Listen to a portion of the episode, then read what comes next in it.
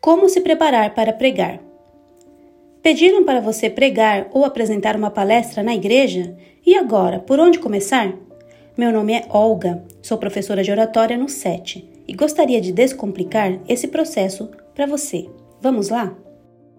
1. Um, orar. Orar é a regra áurea para o sucesso de um orador. Ore antes mesmo de selecionar o seu tema. Continue orando durante o preparo do conteúdo e na hora da exposição também.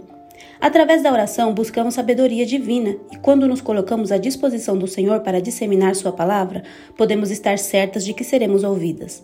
Essa conexão com Deus tem muito a ver com o sucesso da apresentação.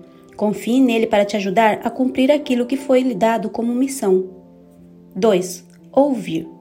A diagnose do auditório tem de se tornar um hábito para aqueles que falam, pois cada público possui suas próprias características e requer uma comunicação adequada.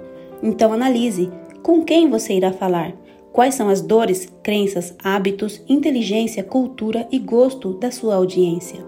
Ao preparar seu discurso, tenha em mente quem são seus ouvintes, qual a idade média, são homens ou mulheres, qual o nível sociocultural, Quais são as expectativas e o conhecimento do assunto?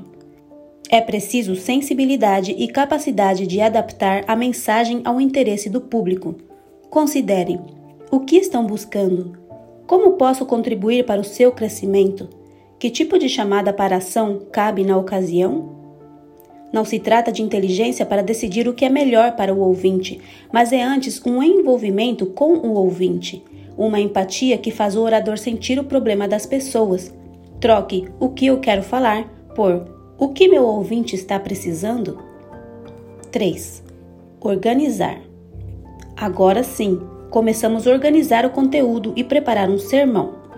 Vamos escolher um tema, pesquisar sobre o assunto, selecionar os materiais de apoio, elaborar o roteiro, selecionar ilustrações, estruturar o conteúdo e ensaiar já imaginando o local.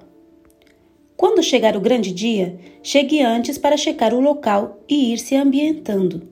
Continue conversando com Deus pedindo calma e sabedoria.